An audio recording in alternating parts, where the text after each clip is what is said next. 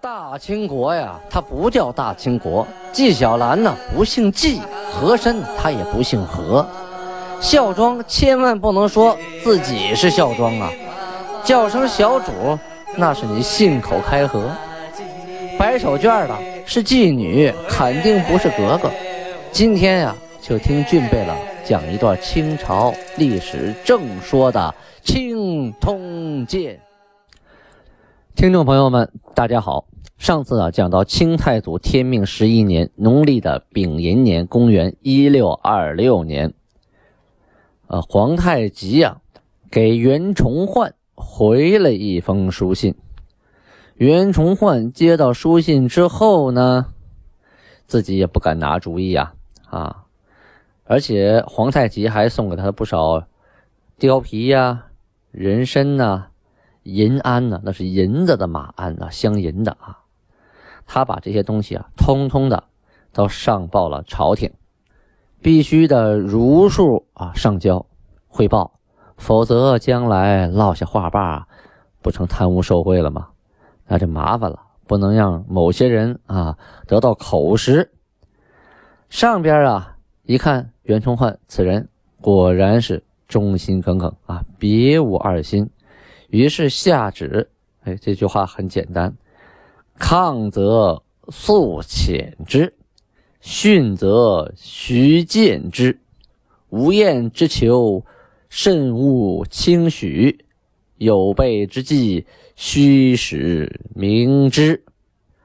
言婉互用，操纵并施。勿挑其怒，勿坠其脚。啊，这圣旨的话说的是很干净啊，给大家解释一下：抗则速遣之，训则徐见之。这是一句，意思是你要是想打他，那你就痛快动手，别拖泥带水啊！想打就打，干净利索，打完再说。如果你不想打啊，像驯马一样的把它啊慢慢的驯化，那你要慢慢的。啊，去消灭它，去拔除它。这个剑呢，相当于是剑苗啊，就除去啊，拔去的意思啊，不是离间的意思啊。就是你要慢慢的去拔除它，一点一点啃，一点点啃，蚂蚁啃骨头一样。下一句，无厌之求，慎勿轻许。就是说，对方说皇太极贪得无厌这些请求啊，千万不要轻易的给他许诺哟。你代表朝廷啊，你许诺最后达不到，人家落下口实又该打我们啊。有备之计，须使明知。就是说，对方啊啊，一旦是有一些准备呀，有些迹象啊，我们一定要查明啊，否则人家偷摸积蓄力量，准备打我们，我们还不知道呢。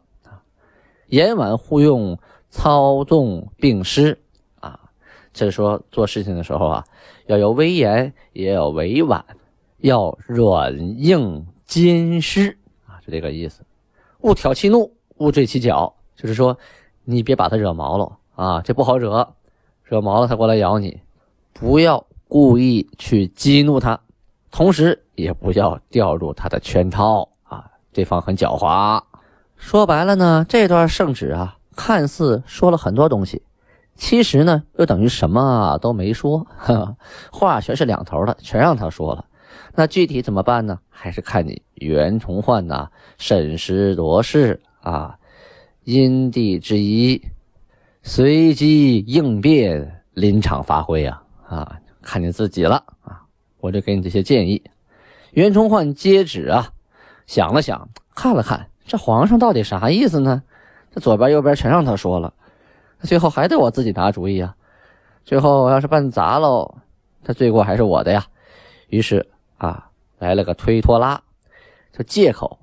说呀，你对方来的这个书信里边呢，又说大明国，又提到大金国，这个并写是不合理的呀。我们大明明显是你的上司啊，你又把大金国跟我们并写，意思是相提并论了，这不行，你这不符合规定啊，不符合礼数，这个我不能接受。所以这书啊，我原样奉还啊，给你封好了，还给你，我不接受。就当你没写，就派遣呢金使方吉娜等啊带着书信回去了。自己呢也没有再派使臣啊，也没有给他回信，就带了个话啊，就这意思。袁崇焕呢想了很多天，嗯，还是拿不清上面的意思，于是呢就又向朝廷奏报，奏章上说：“遣真其意，则深悔奴之忤逆来文差误者。”切念兵连十载，中空外结，鬼怨神仇。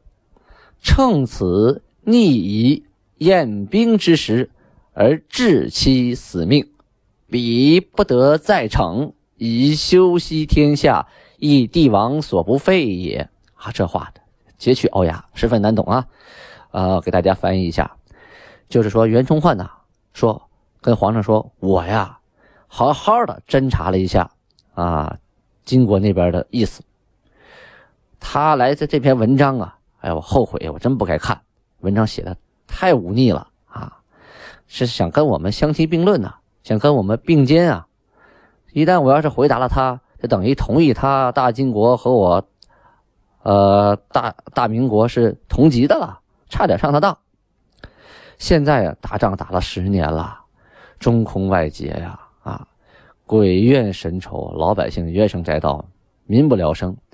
现在呀，正好趁着这个夷人呢不想打仗的时候，我们把他给灭了，使他呀没有能力啊再逞强、再造反，让天下得以休息。以后呢，皇帝也不用再为此事费心了。这段话总的来说，袁崇焕还是想打。想趁机会，一看皇太极和努尔哈赤不一样啊，努尔哈赤是三句话不到打呀，皇太极呢主和，他一看对方不愿意打仗，那我不趁机会打你啊，对吧？这样的话可以一劳永逸呀。但是呢，还是那句话，这打仗啊，兵马未动，粮草先行，打的是钱。那几十万人要打仗，准备的钱准备一段了，准备不好，打到半道没饭吃了。武器装备跟不上了，一样是白送死啊！所以呀，这不是上嘴唇一碰下嘴唇，说打好，抬腿就走，举手就打，那是邻里之间掐架子，那不是两国交兵啊，没那么简单。转过头来，咱们再说金国这边，十二月初二日档案记载啊，金国下了一条命令，什么命令呢？禁止销售武器。给蒙古人，啊，皇太极下了谕，说：“公使毛刃，行军之要器，三大贝勒以下，入八分贝勒以上，凡遇蒙古诸贝勒前来之人，不得私语。”这是什么意思呢？就是弓啊、箭呐、长矛啊、刀啊，还有部队行军打仗。用到的什么战车呀，啊，什么盾牌呀，这之类的，跟打仗有关系的武器系列啊，这三大贝勒，还有入八分弓的这些贝勒，还反正遇到蒙古人来跟你换东西啊，找你要要军军器啊，还有器械，都不允许私自给予对方。若予，则必奏闻，就是说你想给啊，对方给了你牛和马好东西，你想换你的兵器，你想给人家。你要先向我来奏闻，让我知道。至外藩诸贝勒、大臣以下、小民以上，欲蒙古诸国，虽经归顺者，亦不得私欲于彼为者罪之。就是说呀，在外边的贝勒、大臣啊，在外边执行任务的，或者边疆边界的，包括小民，只要是咱们国人管得了的。你们遇到蒙古诸国啊，不管谁家的，哪怕他已经归顺我们了，也不可以偷偷的卖给他。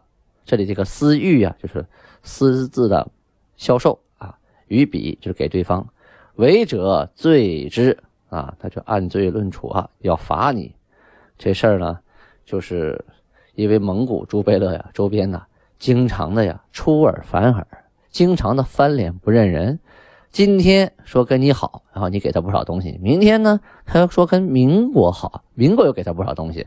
他今天这边，明天那边，墙头草随风倒，左右逢源，到处落好啊。这个对于金国来说就亏了，是吧？亏大了。今天给你钱，你明天帮着明朝打我，这怎么行呢？于是我不给你军械，你就无法发展你的武力。因为你你们是游牧民族，你们打铁不行，你们做弓箭，你的手工匠人不多啊，所以呢，就限制你的武力发展。你要你找明朝要去，你别找我要，我这打死不卖了。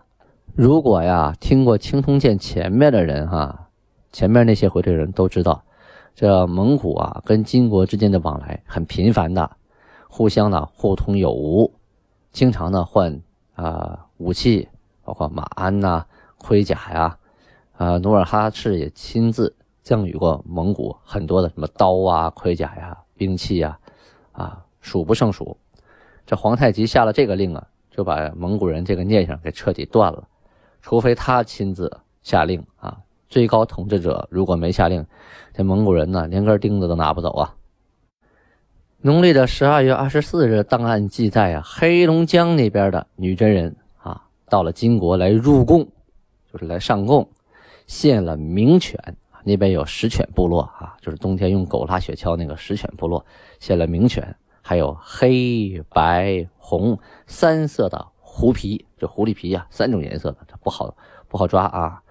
除此之外，还有黑貂，这黑貂皮、舍利孙、水獭、灰鼠等等的动物皮革啊，很多，他们来入贡，同时呢，金国也会赏他们很多东西，这就反映了呢。就是说，黑龙江地区的女真人此时已经彻底的归附金国了，啊，因为金国多次派兵到那边，呃，抢掠人口，同时呢，呃，攻打对方的武装势力，基本就被剿灭了，剩下那些人也都臣服了，也不能把那些人都带过来，是吧？也带不完，剩下人呢，一考虑，与其那样，我不如啊求和，所以呢，就有通婚，啊，向努尔哈赤来求婚的，然后回去以后呢。年年的向努尔哈赤进贡，表示臣服了。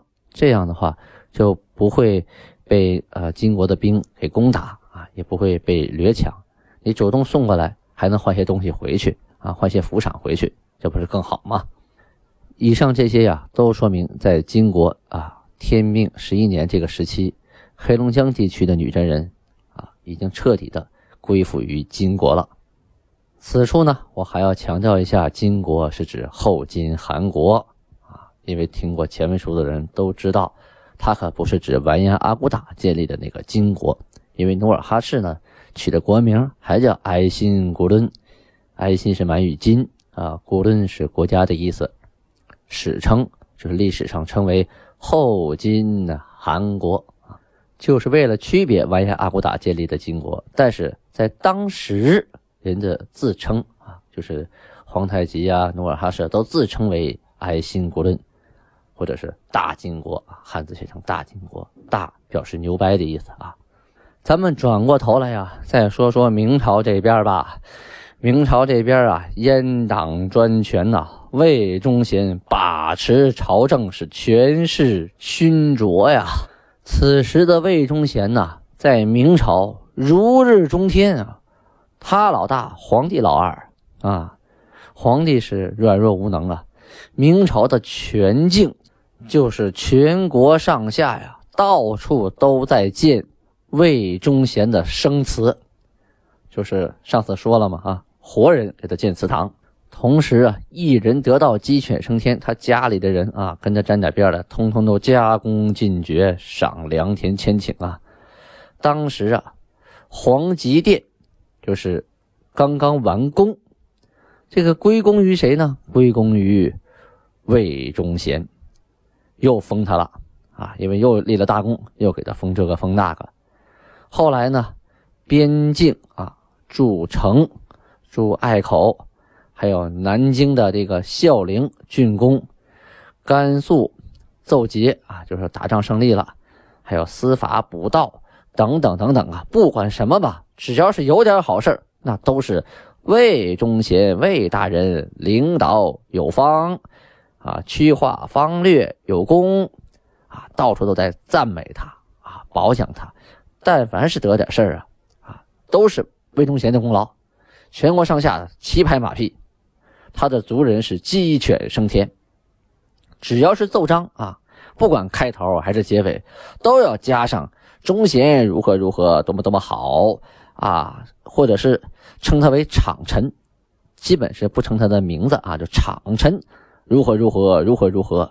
又说山东那边啊产麒麟，为什么会出现麒麟呢？啊，是场臣修德，故人寿之。意思是说，场臣大人呐，啊，德行修养的好，所以啊，这种仁慈的兽啊，也会出现在民间。因为有了魏忠贤魏大人，麒麟才会出现在人间呐。这拍马屁的人呐，都已经黔驴技穷了，都变着法儿的啊，想各种花样去拍魏忠贤的马屁呀。全国上下都是如此啊，连你抓个小偷都说是魏大人领导有方啊。这一个国家，不管取得大大小小什么样的功绩，都是一个太监的功劳。这国家又够呛喽。过去啊是有规定的，说这个内官就指太监呢啊，为司礼监笔，就是说在宫中啊可以呃执事啊办公，是不得啊随便出入的。如果没有公事啊，就没有皇帝的圣旨，是不得随便出入宫廷的。可这个魏忠贤呢？每年啊，都要到，呃，京城的周围，啊，去视察一番，做文宣，驾驷马，鼓乐喧天，锦衣玉带者驾车左右而驰啊，动则数以万计，啊，士大夫皆数道拜服，至乎九千岁呀！这什么概念呢？就是说，每年他都要寻访四方。而且坐的那个车呀，文宣呐，仅次于皇帝啊，四匹马拉着，鼓乐喧天，旁边都是锦衣玉带啊，加的车左右保护着他。有的时候啊，随行人员达到上万呢。到了哪儿之后啊，什么士大夫啊，地方的官员呐，都在道两边啊磕头跪拜，喊着九千岁啊。那个时候啊，明朝喊皇上。是万岁啊！这九千岁呢，照皇上就差一千岁了。这他要是没有净身啊，还是个男人身的话，估计他就一万岁了，皇帝就没了，他就当皇帝了。就因为他没有后啊，所以啊，皇帝也就没有防着他，人家当了千岁客氏朝夕侍于宫内，每数日必出至私地，盛装欠妆。俨然非后，至宅则老祖太太千岁之声喧呼震地，靠赖银币无算啊！这段啊什么意思？必须得解释一下，一句一句来说啊。客氏朝夕侍于宫内，客氏是谁呀？谁是客氏啊？客氏这个人呢，原名叫客印月啊，也有个小名叫客巴巴，河北人，明朝皇帝，呃，明熹宗。朱由校的乳母就是奶妈啊啊，从小喂他奶的，被封为奉圣夫人啊。这个客氏啊，这个人啊，据历史传说说，这个人是原来是定兴县侯八，就是侯二啊的妻子，姿色呀妖媚，为人狠毒残忍，生性淫荡啊啊。明熹宗继位之后啊。把他赐给谁当媳妇了呢？赐给魏忠贤当了媳妇，使他们成为对食夫妻。啊，这什么概念啊？把他赐给一个太监当了媳妇。对食啊，是指这个对面对吃饭的吃那个食啊，这意思对食夫妻啊，就是赐给太监的媳妇。这个太监他本来是不能行啊男人正常的生活的，但是呢。皇帝赐给他个媳妇，老百姓就管这种，呃，两口子呀叫成对食夫妻。在这里呢，所说客氏朝夕侍于宫内，说这个人啊，天天啊在宫里啊侍奉皇上，隔几天呢就回到自己家，每次回家的时候啊都是盛装亮装，就化的，哎呀跟鬼一样，穿的简直漂亮的不得了，就跟那个后妃穿的是差不多呀。到了宅地，到了家门口，很多人都来跪拜，嘴里喊着什么呀？老祖太太千岁，看没有？一点不亚于后妃啊，后妃也就是千岁啊。老祖太太千岁啊，而且呼声震地呀，特别享受啊。这个人觉得自己了不得了啊，比皇后还牛。由于他是魏忠贤的妻子啊，对氏夫妻啊，有名无实的，同时呢又是皇帝的奶妈，所以这个人有钱也大方啊，赏给手下人谁忠于他的也是大手大脚啊往下赏，花钱无数。魏忠贤浊乱朝政，独祸海内，跟他这个对食的媳妇客氏是有一定的关系的。为什么这个客氏是皇上的奶妈呀？皇上也信他的话，他天天在皇上旁边伺候着。所以这俩人啊，嘿，这算是狼狈为奸呐，一丘之貉。这对所谓的夫妻，可以称得上是明朝第一大祸害了。俗话说：“善有善报，恶有恶报，不是不报，时辰未到啊。”后来呢，明熹宗没儿子去世了，他的弟弟明思宗继位了。继位之后啊，对这二位没客气，即没了宦官魏忠贤及客氏所有的家产啊。魏忠贤最后落得个自杀，客氏呢被吃死于浣衣局。并在静乐坛焚尸扬灰，什么意思？这魏忠贤自杀了啊，死了。他这个媳妇客氏吃死，就是拿那个竹条子呀，活活打死。用竹条把人打死，那不得打烂乎了啊？在哪儿打的？在浣衣局，浣就是洗呀，就是专门洗衣服那院子，把他按在那儿，就一顿抽啊，用竹条子，一直到抽死为止啊。死了以后，一看断气了，这还不算，拉到静乐堂，一把大火烧成灰烧成灰之后还不算啊，还派人拿铁锹一锹一锹的把灰扬到空中，让他彻底无法转世啊，挫骨扬灰呀，这是。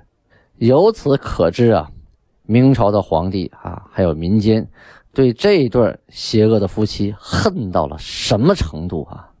当然了啊，这些呢都是后话啊。咱们现在呢，人家二位还是如日中天的时候，呃，魏忠贤呢还下旨给厂卫、督察院、武城巡抚、稽事衙门，让他们访查奸徒。什么是奸徒啊？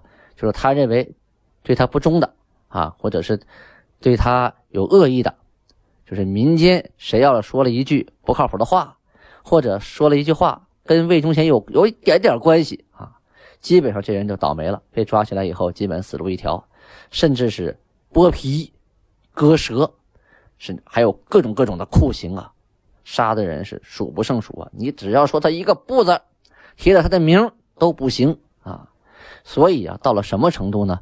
整个大街上的人走路只用眼睛说话，没人敢张嘴，道路以目啊。好。今天呢，咱们青铜剑就讲到这里，下次欢迎大家接着收听。